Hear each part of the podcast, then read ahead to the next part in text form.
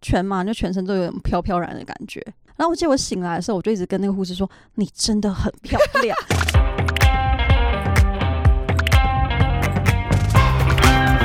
Hello，大家好，欢迎光临雅图杂货店，我是 Cindy，我是 Ash，这里我们会提供各种乱七八糟的杂货，关于生活，关于文化，各式各样最真实的吐槽和乐色话，走过路过千万不要错过哦。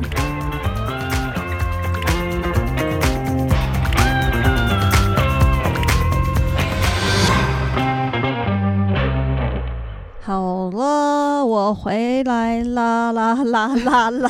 对你都不我要制造噪音，现在，你不在的时候，嗯，哎、我超焦虑，你知道，因为那时候我就打了荷尔蒙针，然后我跟听众解释为什么要打那个，嗯。然后我就一直很焦虑，想说天哪，就是我现在就是又胖又丑，然后肚子又肿，然后我还不知道我会产几颗卵，然后我现在连 podcast 主持人，对我连 podcast 主持人地位都要被抢走，所以你现在有印象，那时候真的是荷尔蒙会影响的，超夸张！我现在就是回想起来，我就觉得天哪，我那时候真是，哎、我那时候连那种开会啊，就是我只要一关静音我就哭哎、可是没有干嘛，哈，就是会油然而终的不知道为什么想哭。然后我看我家的猫在吃饲料，它就好好吃饲料，我可以看着它哭，就是荷尔蒙会有很多的，然后我会变得很多事情，我就变得怕哦很那个，对，好，那等下我们继续聊之前，希望我今天鼻音没有太太明显，对我等一下如果咳嗽的话就，嗯大家就多包容。你就是玩的太开心啊，是吧？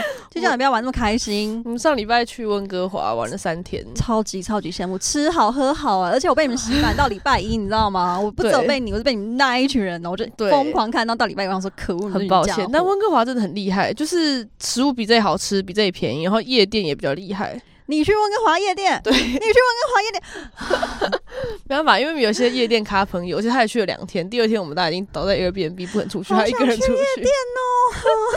可以啊老妹的悲哀。不管我下次要加一，有夜店行程怎么可以那个呢？好，对，但是就是太认真了。第一个晚上夜店嗯到大概三点三点多睡吧，。对，然后第二天是在 Airbnb 喝玩喝酒游戏，然后那个你们很爽哎、这样很爽吗？我下次一定要加印，够了，我就是现在很想过我生活。不是，然后那个酒瓶身上面写只有五趴，嗯，就喝完之后大家全部都挂，就说这不可能只有五趴，没有，我跟你说，就是你们没有邀请我就是错的，我可以认真帮你品出来，到底是五趴。好好好，对，下次找你。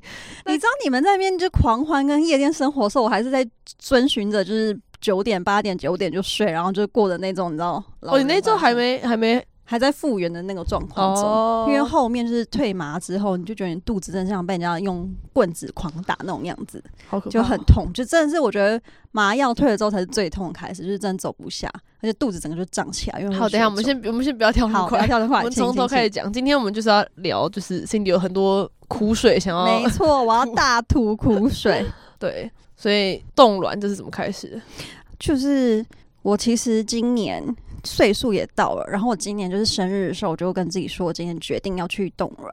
然后我在冻卵之前，我其实就查了很多 YouTube，就觉得他们看起来好像就是你知道光鲜亮丽的冻，都是骗人的。他们就是那种 YouTube 频道，就是你知道那个刘品言什么之类的，赵小乔，赵小乔蛮辛苦，那我就算了。刘品言他就真的是感觉就是他打针什么都不会痛，但我觉得可能因为在异乡的关系吧，或者是我真的对针的恐惧比我想象中还要大，就觉得很恐怖。嗯，对，冻卵一般来说是什么年纪？说就是建议要冻啊？三十二岁以后，三十二岁还 OK。可是我后来就是在越来越深入了解之后，发现三十二岁以后，你就是接下来卵子的数量跟质量会就是像那种断崖式的这样下降。嗯，所以早一点动会比较就品质会比较好，然后你也不会遭受这么多罪。因为我也有认识其他地方妈妈，雅图地方妈妈，嗯，他们就是可能三十五六岁，他们就是像我现在的身体质量，我是可以排出在，比如说三十颗卵，就是一个很赞的数字，可是他们只能嗯排三颗诶。哦，然后他们排三颗之后，三颗如果只要有一颗或两颗不能用，他们就这整个疗程他们再做一次诶。哦，那我们就一直在做这个地狱，你知道吗？所以你已经经历过一次地狱了，他们还得经历很多次因为他们就要凑到那个数目，就十五嗯颗可以做一个小孩，你要这样想。十五颗可以做一个小孩。哎、你知道我排了三十颗，然后我只有十五颗能用，然后这十五颗里面我才能做一个小孩。如果我要两个小孩的话，我可能还要再做做第二次。为什么是十五颗才能做一个小孩？因为十五颗是我的卵子，然后这十五颗卵子要去跟不知道爸爸是谁的精子嗯混在一起，然后混在一起之后，他会帮你做基因检测，因为可能混在一起之后，有些有基因缺陷就会弄掉。然后最后可能就一到两颗是成功，然后这两颗成功之后放进你的肚子里面，可能就是还会再有二分之一的几率，就是在你肚子里面，它没有办法就是生活，然后就又没了。所以十五是那个医生算出来的那个对，几率，大大大概约15对的数可以出，现，没错嗯，好可怕哦。对吧？所以那这整个冻卵一开始是怎么开始的？一开始就是我今年三月的时候过完生日，我就觉得差不多可以冻卵。然后我那时候就是很轻信的看了一些网络文章跟 YouTube 频道，就觉得嗯好像可以试试看。然后再来我就觉得。因为台湾冻卵像是要自费，嗯，而且我就觉得那好像两三个礼拜，我又不想我回台湾就可以快乐的时间，我那边就是冻卵、嗯就不太划算。然后我就发现，就是像我们公司就有给冻卵的全额补助，嗯，然后我就想说，那就都已经全额补助，不用白不用啊。对，嗯。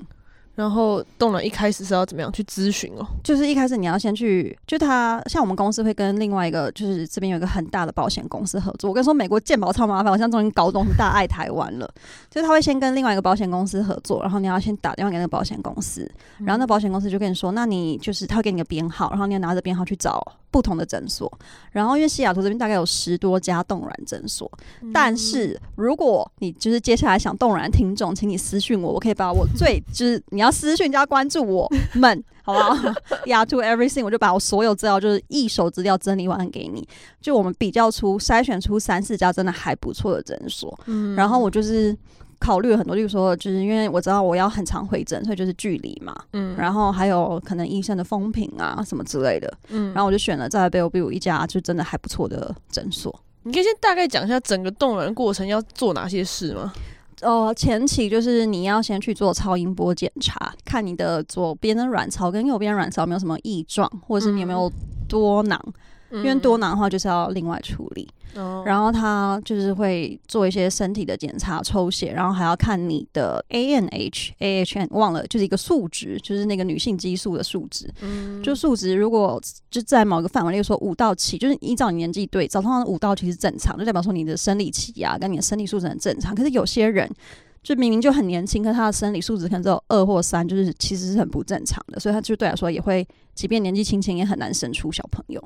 就是你的女性荷尔蒙要高，所以你才比较容易受软，就对了。所以先做完这个检查之后，才会判断你接下来要做什么。对啊，这样做什么事情？然后像我就是很健康的嘛，哦，然后做完检查之后，他就会跟你说，就是接下来如果你要认真做疗程的话，就那我就开始那种不烟不酒的早睡生活，而且吃了很多健康的补品。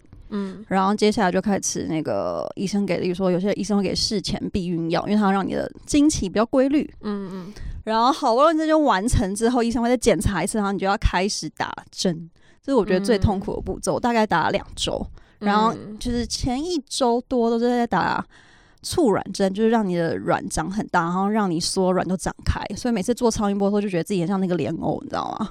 就原本一个洞两个洞就噗噗噗超多洞，然后医生说哇这边很棒哎，我就看好多个洞哦，就是右边十五个，左边十五个，然后啊，那个针是你说打两周是每天打，每天早晚，那那个针头很厚哦，不要以为那个针很简单，那个针头就是感觉是有这样算多少五七公分厚的那种。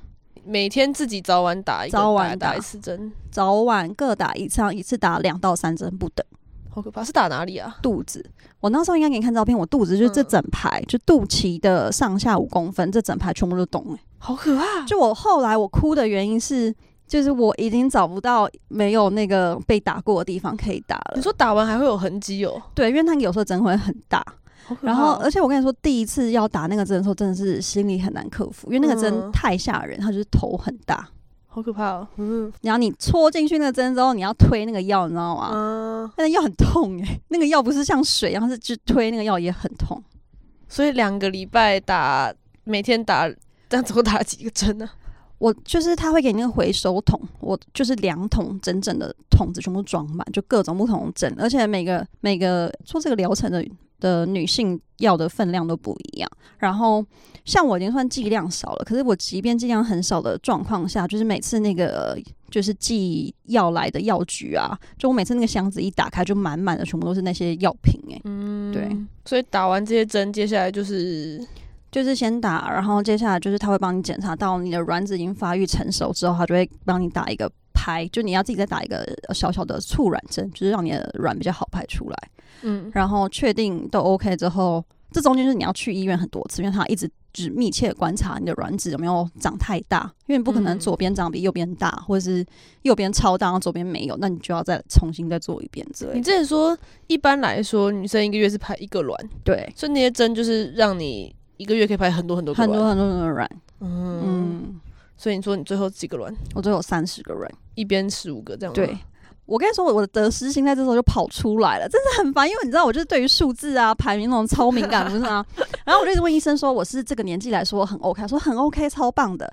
然后我就觉得哇，好棒，我有三十颗。就你知道，我最后排出来，就是他后来就跟我说，哦，能用的只有十五颗，我超失落的耶。你说你本来希望可以都就是通常应该是。那个比例应该是，就是说你排出来，然后你有八成可以用，可是我其实只有五成可以用，哦代表说我的量很多，可是我值不好，你知道吗？哦，然后我因为那个还哭一次，我想说，我就觉得很烦。为什么我就是好不容易？因为你知道，你后来真的是会一天天就肿起来。就我懂为什么嗯医生叫我怎样先控制饮食之类，因为你后来会水肿，嗯然后你就会真的就是整个肚子肿起来。然后我就是真的是每天都在家里穿那种睡衣，然后这样胖胖的走来走去。然后只要提重物，就是真的像肚子有个西瓜，你提重物你就听到那个声音空空空空空，就很不舒服。这样 好，那所以所以除了肚子变大之外，还有什么不舒服的地方吗？就是很容易，像我是很容易背痛跟头痛。嗯，然后有些人是就是可能会感冒，然后感冒就居居的，就是重新来一次，为什么？因为会影响到你的卵子的质量。然后，而且你知道那个时候对我来说最困难是不能喝咖啡，不能喝酒。你也知道我就是嗯无 无咖啡跟无酒不能度过一天的。我那时候真的就是每天喝水跟喝没有咖啡因的茶类，我都觉得我快要不行。好处就是我九点，当时你就知道吧，大概九点十点我就昏迷了。对对，就是以 前落到你，对以前就是十一十二点还在线上，那时候九点十点真的就是准时昏迷。然后最后就去动手术。对，动手术是全麻，全麻是什么？全身麻过程怎么样？我跟你说，我真的是好。我先讲，就是我那时候第一针的时候怎么打好了。因为我第一针的时候，那个针头真的太长，而且它不是只是一针针给一个，你要先把那个药混进去，就是他会有给你药水，然后你要依照比例，然后把它混进去。然后我一开始觉得我下得了手，就就是完全下不了手。然后我就跟轩，就是第八集的轩，我说那不然我们来就是试训，然后你就边跟我聊天，然后趁我不注意的时候，我就我跟你聊天，然后很不注意的时候，我就自己就扎进去就算了。然后他说好，然后他就一直跟我聊天，然后我就一直不敢扎，越聊越久然。后我就说不行不行，好，像不要吵，我现在真的扎，然后一扎进去就那个异物感真的很重，然后扎完之后你还要推药，然后那一针结束之后我就哭了，嗯，因为我就想说哇，我接下来两个礼拜，然后每天还要一早就是四针呢，就等于说我一天就要消化这种这么多东西。好崩溃哦。对，你打到后面有比较好吗？打到后面我一度我觉得我比较好的时候，这时候又送来了一个那个别种药，就有一有一个药是它就是打起来真的很痛，然后那个针头就是也长得比较不一样。我不知道是我心理预算干嘛，然后就是我原本觉得我都已经很适应，就是打针了，然后在最后几天，好像最后三天还五天的时候又加了一种新的药之后，那一针就真的是让人痛不欲生，就每次打那个我都会哭。好可怕哦。那你嗯你现在是不是不怕打针了？我现在就是觉得，就那一阵子真的是那个肚皮这边就是真的是会很不舒服，而且我那时候每次就因为他先就是这样，你先把那个肉捏起来，就你要这样捏一坨再进去，然后我就捏这边，然后我就用酒精擦擦，哎、有一个洞，然后我就再换这边捏，不能打一样的地方是吗？就尽量不要打一样的地方。但是我就想说，天啊，连我这么胖的人，就是你知道，我都已经把这边都，就我的游泳圈对都已经打满了，我到底在干嘛？然后我才我才觉得有另外一半很好，因为后来就看网络上很多人就是他会请另外一半帮忙，可以打屁股。哦，对，可是我就觉得这屁股不能自己这样打或是你可以打大腿内侧或外侧，就是有脂肪的地方这样下去。哦，对，好，还是很可怕。没错那。手术过程还好吗？手术前我非常非常的紧张，因为我就是一个很会紧张的人，嗯，而且你知道我手术前我就是我不是跟你讲，我就想说我全麻的话我会醒不过来，因为我没有全身麻醉过，就活这么大，然后我就担心我会醒不过来，然后我一方面又担心说。就是如果做噩梦的话，那那二十分钟对我来说就一定是一个难以忘怀的，很像噩梦般的二十分钟。嗯然后就我就那一天一早就是大概八点的时候去医院，然后带着我那个大肚子，嗯，然后他就是跟你讲一些注意事项。可是我一定要推荐我的诊所，想知道哪诊所是哪一家的话，请关注我们。我那家诊所其实它有点像是美版的核心、欸，就是它的服务态度很好，然后它所有职员都超级亲切的，就是嗯久违的在美国又体验到台湾的服务态度。嗯然后那医生也是超级好，我觉得可能还是就是费用比较庞大，会是不一样的处理方式。所以你说那个手术跟你前面的检查是不一样的地方吗？不一样的地方有一个手术室，专门的手术室。哦然后在那边真会看到就是那种爸爸们的焦虑，哎，因为那时候我进去那个手术室等候室嘛，然后刚好有个爸爸，就是可能他老婆就刚被推进去，然后那爸爸是一个华人，然后他一出来就很焦虑，就看他那边焦急的那边踱步走，然后抓头什么的，我就想说哦，我懂，因为我自己就是进去之后也会很焦虑那种感觉，为什么都已经你说有爸爸，然后还要冻卵？因为冻完卵之后，下一步就可以做试管婴儿，哦，所以有可能想用做对，要做试试管婴儿。嗯，然后，但是我的手术就很快，就二十分钟。然后那时候我的护士，我的护士长得超漂亮的、欸，就应该戴口罩也看得出来吗？对，就是她整个眼，我就觉得为什么一个护士早上八点呢还可以帮我漂亮对，而且还把那个眼眼睫毛刷的超立，就你知道根根分明，然后就就金发，然后那种蓝眼睛这样盯着你，你然后是很有精神，可以在观察。因为我就觉得很烦，因为我自己就是在手就是病床上，而且他有规定，就是不能化妆，就纯素颜跟戴眼镜，可能是因为我要做手术吧。嗯，嗯嗯，我这个大黑框眼镜，你看过吗？我没有然后看过，其实。没看过大黑框眼镜，然后头发对头发绑得很乱，然后躺在那边快不行，然后护士就很轻松说嗨 Cindy，我想说哇你也太漂亮了，对，但是然后他就说说哦我知道你很紧张，然后他就很轻松说什么事情可以跟我说？什么之类的，然后就我就跟他说那我的麻醉我也醒不来啊什么怎样，但他们的流程好，就是护士来完之后麻醉医师会来，所以我就把所有问题问他说不会什么就是会超舒服什么之类的，而我记得石老板跟我讲过他之前有麻醉，他说就是爽到不行，我想说怎么可能会有爽到不行这种东西？对，然后而且我手术前一天我还联络轩，我就跟轩说我的电脑密码跟我的你知道什么 所有密码，我就说如果真的不行的话，你要跟我爸妈讲，然后你要帮我把那个我微软的那个保险转给我爸妈之类的。等一下那个手取卵手术是怎么运作的？我后来问医生，医生就是说，就是他，因为他好像知道我是台湾，然后说你有喝过珍珠奶茶吗？我说当然，就 of course 珍珠奶茶谁没有喝？他说就是很像拿一个吸管，然后把你的卵子这样吸出来。从哪里？就是他会拿一个卵子，然后探进去你的子宫里面，然后嗯吸所有的卵子出来，哦所以就是很像吸所有珍珠出来。好有画面哦。对，突然就觉得很有画面。我说那嗯他他说就是所以全麻的时候完全不会痛，因为有麻药在。可退麻药之后你会痛的原因，可能是因为我在吸的过程中可能会戳到别的地方，哦，所以你就所以其实没有动刀。没有动刀，嗯就它是无创手术。嗯，嗯，然后所以你这个麻醉很爽吗？超爽的。我跟你说，麻醉真的很爽，我真的没有想过麻醉会很爽，诶，是怎么个睡爽法？睡得很爽，就是我，因为我最怕就是我很容易做噩梦，所以我一直很怕我在麻醉里面好像被鬼追什么，我就是很不开心。没想到他就是。你先进去，他就跟你核对姓名，然后再跟你核对姓名的时候，他就请就请戴上了面罩，嗯然后他就跟你说：“哎、你再跟我讲自己的名字。”就是我觉得那个医生还蛮搞笑，就想要让我比较开心。我说我的名字是，然后我就我就没了，对，失去意识，就失去意识。你醒来之后就都好了。对我醒来就二十分钟了。嗯，我就说，而且我觉得很奇怪的是，我到现在还不能理解，是我居然就是在他手术结束后，我就自然醒来了耶，刚刚好哦。刚刚好。我觉得他算的哦很准，就是蛮有经验的。嗯，然后醒来之后，他就是就留在那边半个小时到一个小时看康复啊什么之类的你。醒来的那个状态怎么样？醒来的状态就是真的是从感觉是那种酒喝多了，然后呛掉睡着，然后就是隔天醒来那种感觉，就好像睡了一整晚对。对对对对那种感觉然。后所以有有痛吗？醒来完全不痛，而且就那因为全麻，就全身都有点飘飘然的感觉。然后我记得我醒来的时候，我就一直跟那个护士说：“你真的很漂亮。”然后我就觉得很白痴，然后他就说：“哦，Thank you。”他说：“没有，我跟你说，你的眼睛真的很好看。”就我就想说，天哪，原来退麻前大家都会说一些风言乱语这样。你你记得你还传烂给我也很强，而且我醒来之后，我就因为我妈那时候也就是好像已经要睡，我还就传群主说：“我真的很爱你。”我妈完全没回我，她跟想说这人应该就是干掉了，对对，那件事情就传讯给我说我爱你，真的很爱的那种。对 我就到底在干嘛？我那天就是因为很多人就会关心我，因为我去之前很紧张啊，然后我就看到那讯息，我就回答说，我真的真的爱你，就开始边讲的有的没有东西，对，就是那你花了多久时间才整个醒来？花了多，我回家之后我就吃了一点东西，然后这边要讲个插曲，就是。你做完麻醉之后，然后取卵之后，就是你这边都会积很多腹水，所以你一定要多喝一些椰子水啊，或者多喝一些可以多喝水把它代谢掉。嗯，所以为了这件事情，我前几天还先去那个我们的公司的冰箱把椰子水全部带走。我真的觉得我真是很那个，对，所以他恢复期要做的事有什么？恢复期要做的事就是一定要排便，而且你知道我就是后面还发生一件超级丢脸的事情。嗯，就是因为我第一天就觉得哦，好像就有点飘飘，然后我就睡觉，也没怎么吃东西。然后就第二天之后，我的肚子还是很大。然后第三天我肚子还是很大，我想说死定了，就是因为因为他们说会有一个 OHSS，就是高风险症候群。反正就做完手术的那些不适应症，包括你过敏或者你腹水超大，我就想说，该不会我就列入那个区域里面吧？我就是会不会有高风险？因为我肚子真的大到我就是这样坐着都很痛。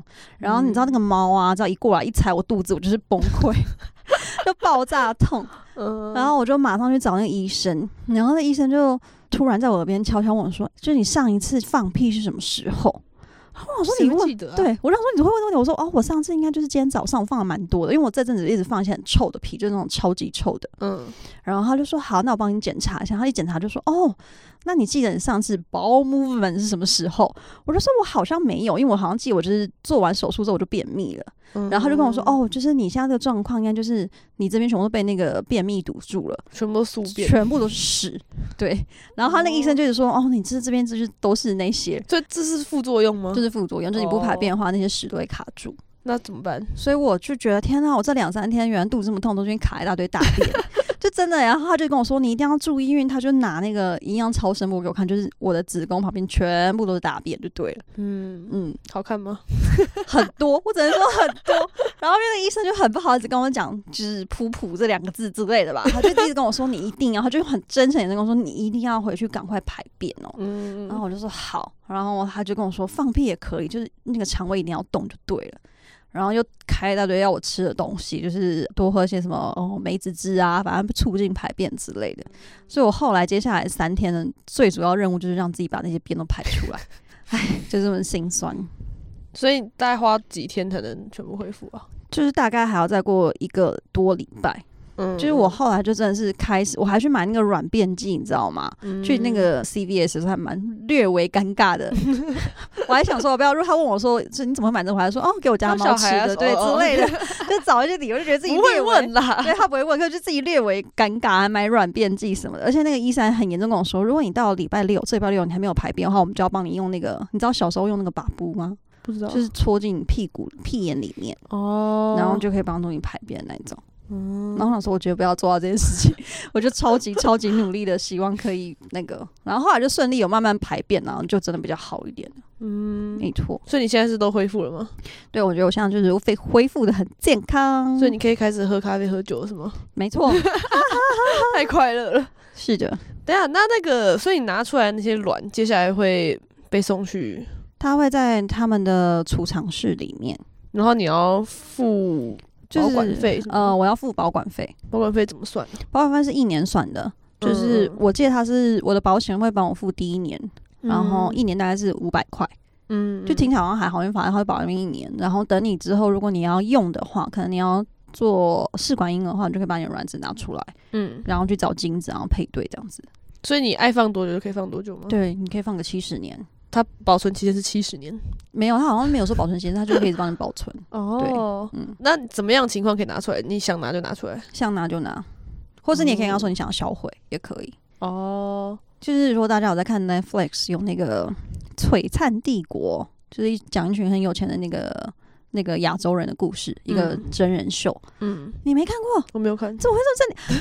那个很抓马，那个很抓马，都很好看。他是但是真人秀，是真人秀，但他们就是邀请一群就是在美国生活的那种就是 L A 的富人，然后疯狂的炫富他们的行为。然后其中有一个人叫做 Christine，有看的听众你知道，她就说什么，她好像在第一集的时候就跟她老公说：“我不要再生小孩了，我把这些卵子全部销毁。”然后就销毁。然后她就第三季他说：“哦，我想再做一次。”我说：“ 你白痴吗？你就你就不要第一集怎么要销毁啊？”就是这样。她第三季就说什么：“哦，我终于就是 finally 什么 made my mind，我要再生一个。”我说：“嗯，那你之前销毁的不就对浪费？对，就是这样。”所以现在那些卵子就是放在某个他们的保管室，然后你每个每年付五百块，每年付五百块，五百块美金。对，而且我还研究出一些蛮酷的议题，可以跟听众分享。嗯，就是这边有一些精子库是你可以看的，然后精子库里面会有就是一些 filter，就你可以找他，例如说什么身高、体重，还有那些过敏，还有那些基因检测都有。然后你可以看到那个精子的爸爸，就是精子本人，他小时候照片三张。哦，就是他们是一些捐精者，对这让我想到捐卵子不是可以对，有那卖一个大笔钱？没错没错，在台湾捐卵子的话，会有所谓的营养费，嗯营养费是十万块，现在好像差不多。嗯然后在这边的话也可以，可是嗯要在年龄之下，所以就是你好像在那个年龄之下、哎，你要不要去试一下？可是他是也是要经历像你刚刚说的，也对，要就今天有那么多东西，但是你就是然后赚10万有大概，但是在美国比较多，我记得在加州可以到四千，如果你所有的那个基因检测都很完美的话，例如说没有会那种就是体弱多病的基因啊，或者会流鼻水基因之哎。那如果你现在这样冻卵，然后你刚好有多一些卵子，可不可以拿去卖啊？也不是拿去卖啦，就拿去捐吗？应该是可以。嗯，嗯，但我没有想到这件事情。可是你会想到这件事情，我觉得这是很道德问题。就是我如果想到以后有人用我的卵子，然后结合出我的基因，但是不是我的小孩，我好像会有点，我到现在好像不太能接受这个事情。哦。可是如果哪天你要用别人的精子，就是就就是一样的事情吧？对，但是你知道，我后来就在跟那医生聊天，我发现另外一件我觉得很奇妙的事情，就是说，在这边呢，就假设我跟我的 partner，假设我现在已经结婚，我有另外一个伴侣，嗯但是我突然觉得说，假设梅尔的精子很好，我为可以什么突然 假设不好意思，假设梅尔不好意思哦，找不到人。好，假设 Carrie 的精子很好，我也可以拿 Carrie 的精子来用、欸，哎、嗯不是这是一个道德问题吗？就是我跟明明就有另外一半？对，但是我就是 Carrie 精就是强，我就是要只要你们讲讲好就好。对，就可以。我不是，我就觉得这件事我很不能理解，因为就通常是假设你另外一半可能现在有缺陷，精子缺陷，嗯没办法嗯嗯正健康化，嗯，就会说好，那你可以去用健康的。对。那你就直接再把它扩大变成你爱用其他人就用其他人。哦，但是这样，我另外一半就是会，他不会觉得，哎、为什么是 carry 的？所以你们应该应该照理来说，应该要沟通沟通，好，对。但我就觉得哇，这件事情好，我当时听说，我就想说，我到底有没有听错？我就觉得蛮那个的。就开放到一个嗯，有点就大家可以习惯对，但他是以精子的优秀程度来决定这件事情的。哦。因为像在台湾，你我记得是你冻卵的卵子要拿出来，你要结婚才可以拿，嗯，就变成对说，就是好像变成相反，是你一定要有，一个婚姻的契约在之后，你才对你一定要。有一个老公用老公的精子的感觉。但在台湾可能有可能结婚之后不用老公的精子吗？好像应该照理来说应该也要可以，可是台湾好像没有这个精子营，好像没有觉得精子库，可以捐精对对对子这件事情，对对，，所以你嗯只能再拿到国外去做。对，然多后我们就因为人这样讲这件事情，然后就那天跟朋友聊天之后，延伸出很多问题，就是例如说，嗯假设我今天别人结婚完之后，但是我用了精子库里的精子，让我生出了嗯小孩，然后我就觉得说，是这样我会真的对这个小孩比较亲吗？还是什么之类的？哦，但你想想看，很多故事不是就是老公以为小孩自己的，但其实这不是吗？对，有可能是从那边来的。对，你只要自己坚信是你的小孩就好。好好，就是要过得了自己这一关就对了。对，呃我觉得这也是美国很有趣的一件事情，就是结婚跟生小孩是完全两件事。就是跟台湾不一样，因为台湾就觉得你一定要有结婚，所以才有小孩，或者有时候大家讨讨论说你要不要结婚，会有人说如果你没有要小孩，好像没有一定要结婚，就变成小孩对，跟婚姻是绑在一起的。绑在一起的。可是在这里真的是好像这是完全两回事。就像你现在去冻卵，你现在哪天想要找个精子来生个小孩，也完全也是完全。对，我就觉得这件事情就是让我的三观有点改变嘛。嗯而且就是我后来发现，在这边，就是因为后来我们就是有一天就有聊到，就我们组员，我就发现有一个我很喜欢的组员，一个大叔，一个阿嗯北的那种，他说他的小孩有三个，就是两个是领养，然后一个是自己生的。嗯我就觉得他们其实对这种事情非常的 open Open，minded，对，嗯就是我就觉得哦，原来还是有这种这种家庭的组成在，嗯。嗯。哦，我觉得之前有个主管，他都会提到他有小孩，然后想说哦，他就是有老公有小孩。结果某一天他说他请完一段假去意大利玩，然后回来的时候他跟大家说、哦，他被求婚了。嗯，我想说啊在意大利，对，然后。然后我想说哈，你不是早就有小孩？对我我没有说了，我心里这样嗯。想。然后后来想有很多可能，第一个是他有可能跟他的另一半生小孩，但是没有结婚；嗯，第二个是他可能离婚了，然后这是一个新的新的老公。哦，对，都有各种可能，，对，或者是像我另外一个最近一个新的我们的主管，他是嗯。说他放了一张他跟他老婆还有小孩的照片。他先放了他跟老婆的照片，他就跟大家介绍说：“哦，这是我现在的老婆，就是 remarried wife。哦，然后就是完全 remarry，所以是在之前离过婚，那再跟这个人再结一次婚，我其实不确定，这样不知道为什么是 remarry。我有点忘记他确切词怎么样，嗯但反正就不是直接说 wife，、就我不确定他是再婚还是是下一任的老婆，然后或是他就会说我们的小孩加起来有三个，嗯，然后意思就好像这三个不是全部都是是同一个就对了，，对，嗯可能同父异母或同母异父，就好像是很正常，就完全轻描淡写带过这一切。就真的很常见。所以我觉得这真的都是一些蛮新的所见所闻。嗯，然后我在最后就是想要呼吁大家，就是如果年纪 到的话，就欢迎自己生小孩，因为我觉得这个可能我真的觉得台湾一定会，因为我不知道我有看一些台湾 YouTube，我觉得他们可能不会像我那么痛苦，因为如果你在国外，虽然说公司会给你一些保险的给付什么之类，但我觉得整个做起来就是很痛苦。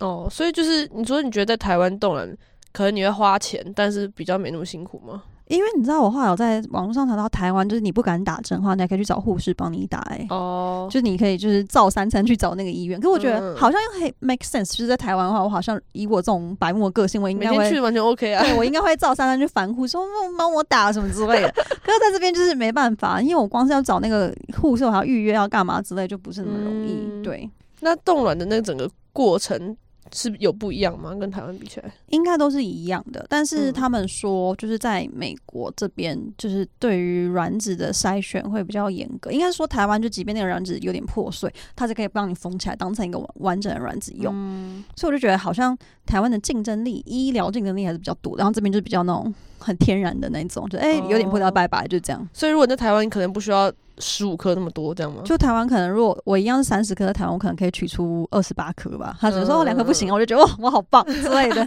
可这边他就会觉得啊这个好像不太行，然后就弄到变成十五颗这样。嗯，懂。嗯，所以你要呼吁大家不要冻卵，还是要冻卵？我呼吁大家，就是如果已经有一个稳定的对象，也结婚，然后有生孩子的打算的话，就就加油，好不好？赶快生，赶快生。。那如果还没有的话，就是要尽早冻，是吗？如果还没有的话，我觉得你可以到三十岁之后再来烦恼这个问题。所以三十岁就开始要烦恼了。对于三十岁之前其实都没有关系，因为我当初会选择冻卵，也是因为我觉得一方面我真的也会，因为我之后是真的很想要生小孩，跟就是成为家庭主妇，嗯但我一方面又不知道到底这件事情什么时候会发生，嗯，所以我就觉得那我就是先冻，然后给自己买个保险。而且现在有越来越多东西，还有冻胚胎，你知道吗？不知道那是个嘛？就是我冻卵已经被这边的所谓的地方妈妈觉得有点弱无了，就你只是冻卵，可是他们就是冻卵成功率并不会很高。你可以冻胚胎，就是说，假设你有老公的话，就把你老公的精拿过来，你就先结合变成一个成功的胚胎，哦你就冻那个。所以以后你只要解冻那个成功胚胎，可以直接放在你肚子里面了。哈，所以就是提早做一个受精这个动作，对，就是提早做个受精，然后把它关关呃冰起来哦，等于把你的婴儿冻在零岁，对然后看我什么时候才要让它出让它。出来。好神秘哦！现在的嗯医疗，就是它现在，医疗已经超越我可以想象的地方了，我觉得嗯，怎么样？有没有想要考虑冻卵一下、好可怕，我不要。我光想到每天早晚要帮自己打针，你知道我真是有一度真的超可怜，就是我有一个礼拜我真是快活不下去。我原本是想要请你跟 A 妹来我家住，可可是后来想说算了，就是因为我怕你们就也很麻烦，因为我就觉得我那个礼拜就是真的是每天都很痛苦。嗯哎，啊，你有上班吗？有我有我有请假，但是我基本上还是有上班，嗯，就我只有请手术那天跟隔一天。可是其实有很多人是请一整个礼拜，可我想要把那个假留到，因为我今年或者明年过年我想回台湾，嗯嗯所以我就没动。好啦，辛苦了，真的恭，喜你终于摆脱这一切。九七年的人可以懂这件事情吗？我就问，我就一直很想知道哦，我这一切心酸就是九七年的美眉，我就可只能想说，希望我以后不要经历这件事情。对，嗯，就是赶快。好了，我我自己用那个账号私讯爱选男友，可以差不多生小孩不要，我不要。对生小孩也是另外一种痛苦嘛，对对生小孩是吗应？该吧？是吗？我不知道，我们下次找一个生小孩的人来上节目。对，问他到底多痛苦。怀孕的痛苦。对，他就说哦，那个冻卵根本就不是什么之类，你那边给我大讲，我生小孩才是真的痛，那有可有可能。对对对对，好啦，那今天就聊到这里啦，谢谢大家听完这一集的雅图杂货店。未来我们会继续提供各式各样的杂货，也会邀请各路好友来聊聊在西雅图发生的烂事文化冲击和社会观察。大家如果对雅图杂货店有任何意见，都欢迎到各大平台留言告诉我们。如果喜欢的话，欢迎订阅、五星留言。那我们下次见喽，拜拜拜